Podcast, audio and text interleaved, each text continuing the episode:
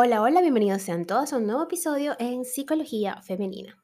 Para quienes son nuevos por acá, mi nombre es Isneikar Blanco, soy psicólogo clínico y me especializo en la atención a mujeres, trabajando lo que es el empoderamiento, el crecimiento personal y la autogestión emocional. Y el día de hoy, como viste en el título de este episodio, vengo a hablarte sobre la vinculación que mantienen los adultos, pero cuando este tipo de vinculación o la manera en cómo nos vinculamos se ve afectada por el trastorno reactivo del apego. ¿Ok? Vamos a ver, perdón, de qué trata esto y eh, cómo podemos enfrentarlo también, ¿no? Para saber identificar, de hecho. Muchas veces vamos por ahí escuchando podcasts, leyendo información en Google, eh, mucho Wikipedia por ahí, me parece, y resulta que eh, empezamos a identificar como un montón de trastornos y decimos, sí, yo tengo esto, yo tengo aquello, yo quisiera. De hecho, a veces me llegan pacientes directamente con el diagnóstico. Y pues yo les pregunto, epa, ya va, vamos a ver, ¿quién te dio ese diagnóstico? ¿Fue un psicólogo? ¿Fue un psiquiatra? ¿Fue un médico que te dijo, que te recomendó, que, que te refirió, oye, deberías ir a psicoterapia? Y cuando les hago la pregunta, por lo general, fueron ellos mismos quienes se diagnosticaron y se colocaron esta etiqueta.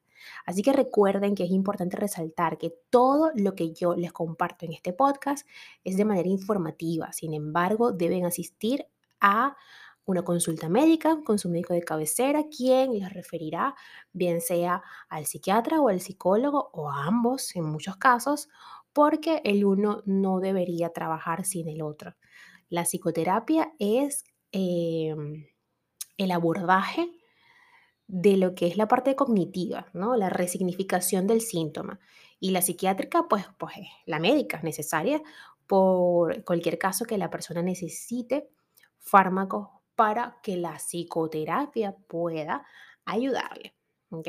Ahora sí, sin más preámbulos, vamos a hablar de esto. El trastorno de apego reactivo es una alteración que afecta a cómo nos vinculamos con los demás. Por lo general se diagnostica y aborda durante la infancia, cuando los síntomas son más evidentes. Sin embargo, hay casos en los que no sucede así, y es en ellos en los que vemos las consecuencias del trastorno reactivo del apego en adultos. La noticia positiva es que siempre es posible trabajar problemas asociados al apego en adultos.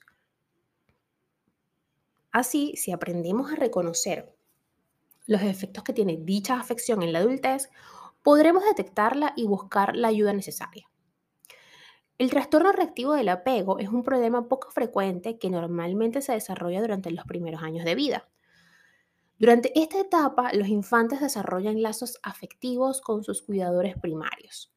Este dato es importante porque dependiendo del tipo de experiencia que tenga el niño o la niña con sus cuidadores, desarrollará diferentes estilos de apego. Siguiendo esta línea, hay casos en los que además los cuidadores actúan de manera negligente o abusiva hacia los infantes o se separan de ellos de forma abrupta.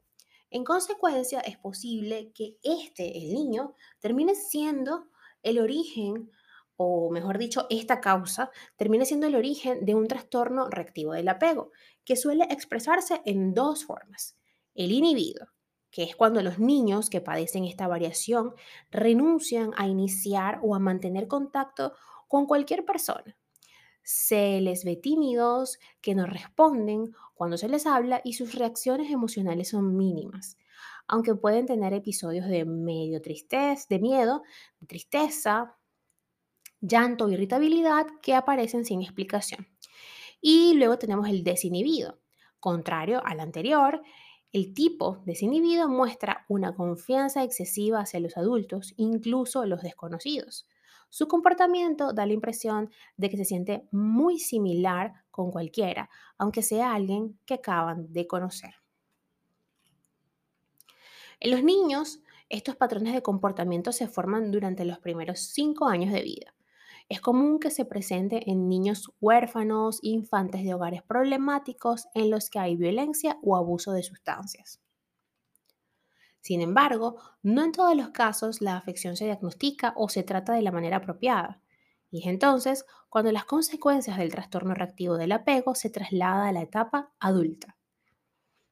Eh, Vázquez y Stedland elaboraron un estudio sobre los problemas de comportamiento en adultos que fueron adoptados por extranjeros.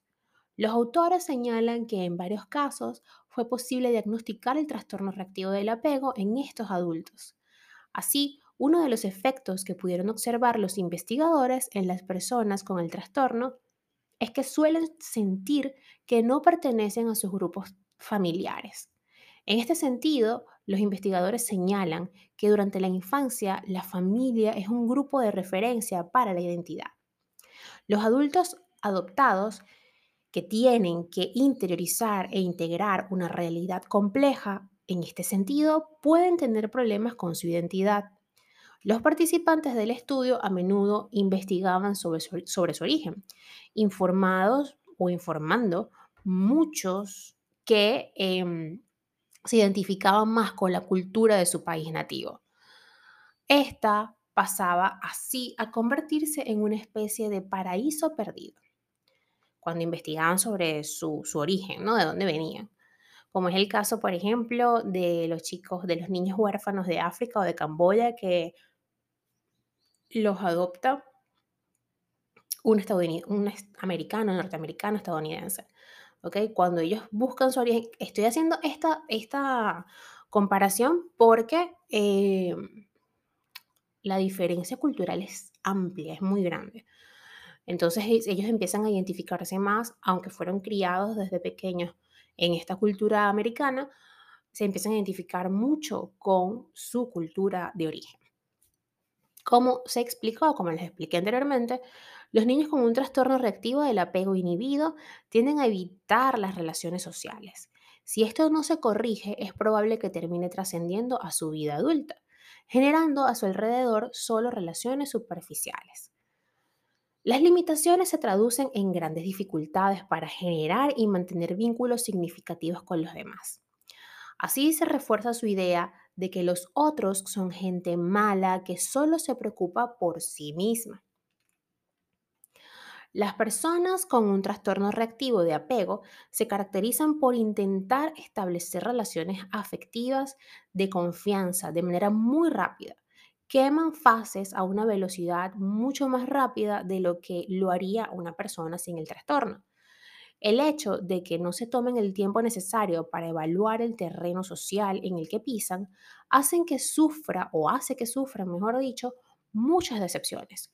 Por ejemplo, puede llegar a esperar lo mismo de una persona con la que han tenido sintonía, pero a la que han conocido hace dos semanas, que de un amigo al que han conocido hace mucho tiempo. Dicho patrón de apego los lleva a ser demasiado exigentes en las relaciones, ya que esperan mucho de los demás de manera muy rápida. Con este tipo de dinámica, lo habitual es que se encuentren con algún tipo de rechazo, ya que el otro puede llegar a sentirse realmente abrumado con la evolución que plantea la persona que tiene el trastorno. Se sienten incómodos realmente. Eh, debido a sus dificultades para establecer vínculos afectivos con otros, es común que les cueste entender las emociones ajenas. En el 2003 se publicó un trabajo sobre las características de personalidad en niños con apego reactivo. Se concluyó que los participantes con trastorno reactivo del apego tenían puntajes muy bajos de empatía que el grupo de control. El grupo de control es con el que se compara, ¿no? que se supone, entre comillas, no debería tener el trastorno. Por otro lado, un síntoma frecuente de esta alteración son los problemas para regular las emociones y la inestabilidad afectiva. En un análisis superficial pueden parecernos personas alegres y tranquilas. Sin embargo, no es extraño que reaccionen de manera desproporcionada ante cualquier acontecimiento que vaya en contra de sus deseos. Para finalizar, una de las consecuencias del trastorno reactivo del apego en la adultez es el gran sufrimiento que produce, tanto en la persona que lo padece como en el entorno. La carencia de vínculos a la que hay que sumar una inestabilidad emocional muy invalidante suelen llevar a estos pacientes a buscar ayuda. Es en ese momento cuando el trastorno se puede diagnosticar y trabajar con diferentes estrategias. Así que recuerden, como les dije al principio de este episodio, esto es netamente informativo. Quien debe decirles si padecen o no este trastorno o si su pareja ojo con esto, padece este trastorno porque no somos quienes para etiquetar y decirle a mi pareja, tú tienes esto, porque yo lo escuché en el podcast de Snaker. No, ¿ok? Lo más sano, lo más sensato es asistir a una evaluación psicológica, a una evaluación psiquiátrica o cuando mucho a tu médico de cabecera para que él te refiera al especialista que realmente necesitas. Eso siempre es lo recomendable. ¿Ok? No coloquen etiquetas a las personas, no diagnostiquen a nadie y mucho menos se autodiagnostiquen ustedes. Es importante tener el acompañamiento de un profesional de la salud mental para que nos acompañe y nos guíe en este camino y nos dé las herramientas necesarias para poder mejorar como personas, como adultos que somos. Hasta acá el episodio de hoy.